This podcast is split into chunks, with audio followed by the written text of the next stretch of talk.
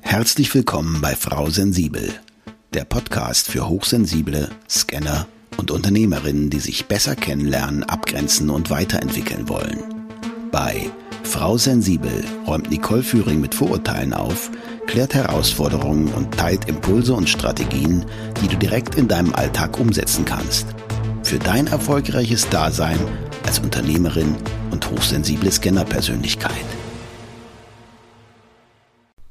Schön, dass du dabei bist und auch von mir ein fröhliches Hallo.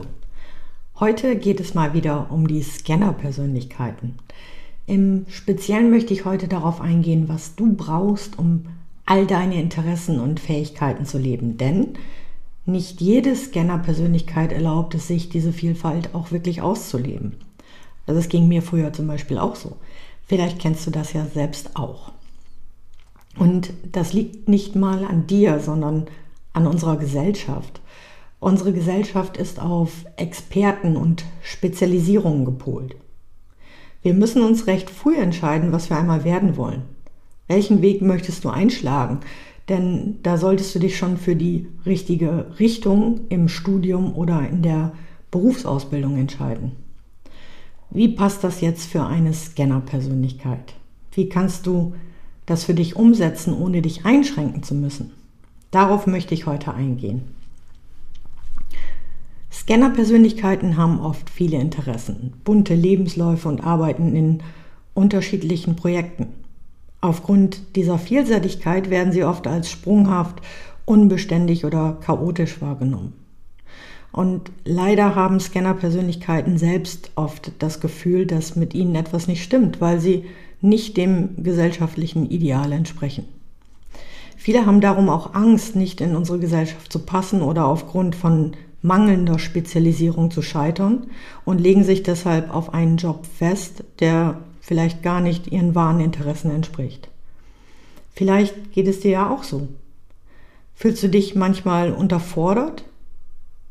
Fehlt dir vielleicht der Sinn in deinem Tun? Und fragst du dich eventuell auch, wie soll das weitergehen, wenn ich das die nächsten x Jahre mache, dann gehe ich ein. Als erstes möchte ich an dieser Stelle antworten, es ist nie zu spät, deinem Leben eine neue Richtung zu geben, also auch Sinn zu verleihen oder deinem Sinn ein Leben zu schenken. Du kannst immer etwas verändern. Wichtig ist an dieser Stelle, dass du dir klar machst, was du wirklich willst. Ansonsten kann es passieren, dass du dich direkt in das nächste Abenteuer stürzt, weil es für dich gerade so spannend klingt. Und kurze Zeit später wird dir dann klar, dass es sich um eine dieser Interessen handelt, die dich nur für einen gewissen Zeitraum wirklich stimulieren. Und schon sitzt du wieder an der falschen Stelle und fühlst dich unglücklich. Und um das zu verhindern, habe ich dir einige Grundlagen zusammengetragen, mit denen du dir dein erfülltes Berufsleben erschaffen kannst. Also starten wir mal mit Punkt 1. Was ist dein Ziel? Hast du dir schon mal klar gemacht, was dein eigentliches Ziel ist?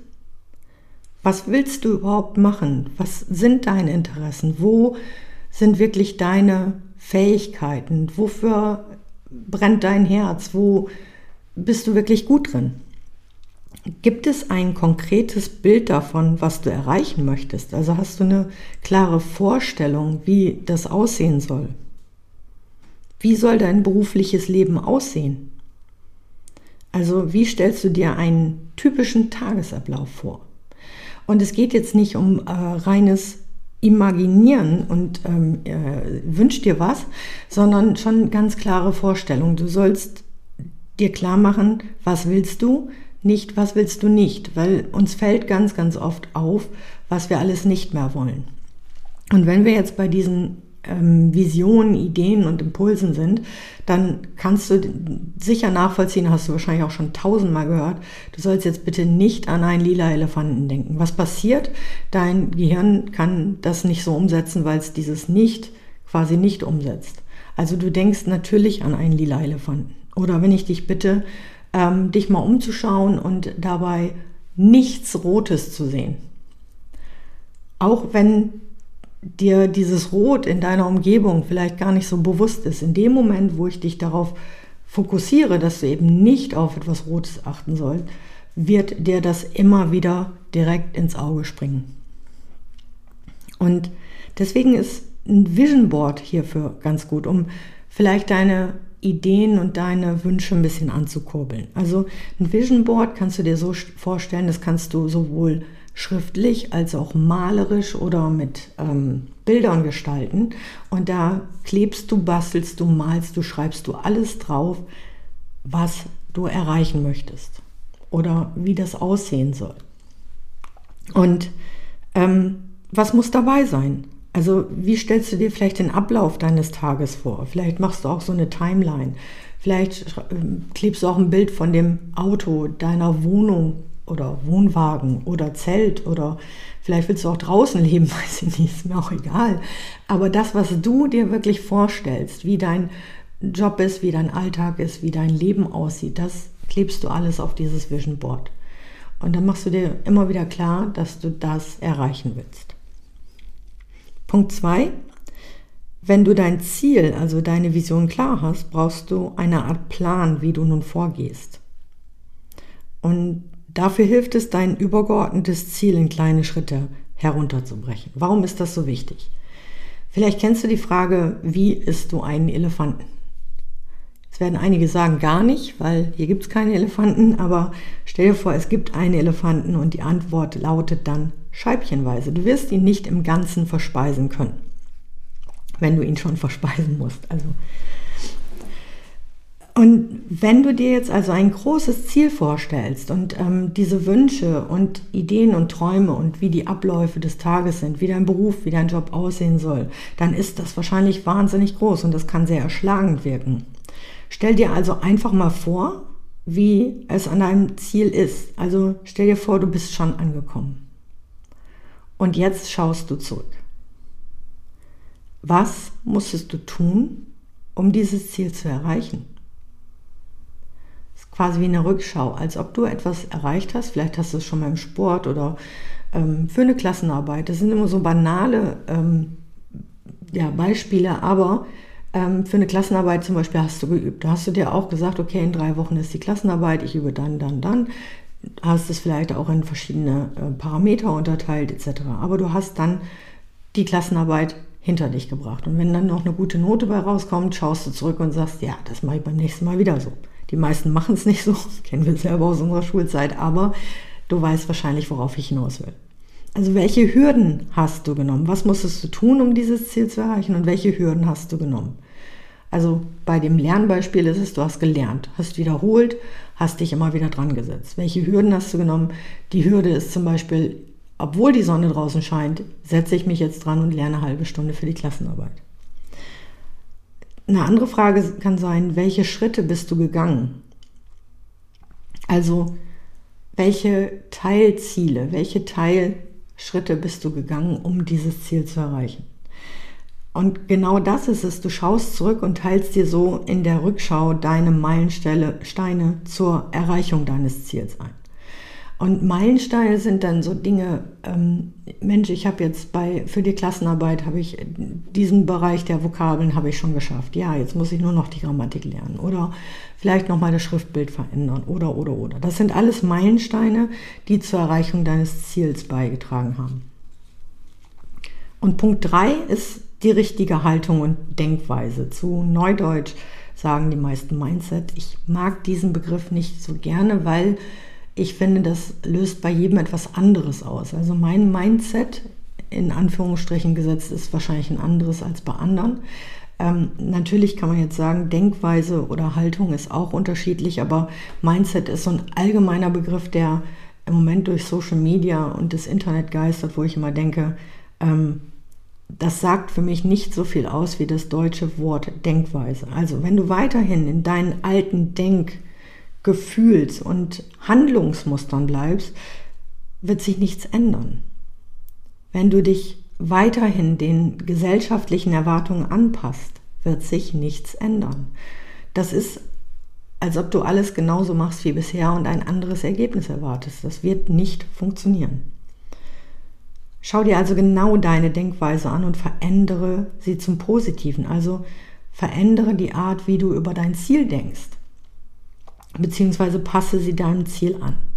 Das funktioniert zum Beispiel mit der Umwandlung deiner bisherigen Glaubenssätze. Vielleicht hast du auch geglaubt bisher, dass du das nicht erreichen kannst.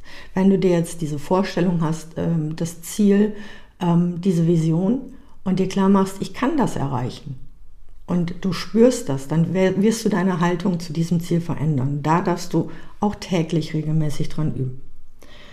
Und vielleicht denkst du jetzt, klingt alles ganz logisch, aber wie soll ich das alleine umsetzen. Ich habe es ja bisher auch nicht umsetzen können. Meines Erachtens ist es für Scanner-Persönlichkeiten wichtig, dass sie mit den richtigen Tools arbeiten. Es gibt viele Selbstmanagement-Tools, die dich auf diesem Weg unterstützen. Also ob das jetzt digital oder analog ist, gibt es viele.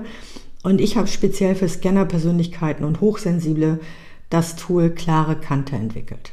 Das ist dein Begleitbuch für ein ganzes Jahr, mit dem du deine Ziele endlich angehen und erreichen kannst. Also du kommst in die Umsetzung, ins Tun.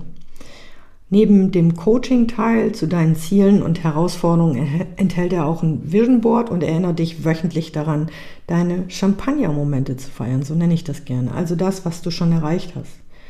Dir deine Meilensteine bewusst zu machen und hilft dir auch, deine Gedanken zu reflektieren, weil es immer eine monatliche Rückschau gibt. Aber nicht zu viel, nicht dieses tägliche, was in einem normalen Scanneralltag auch sehr herausfordernd sein kann. Und da ich sonst nie was gefunden habe, habe ich das quasi selber so entwickelt.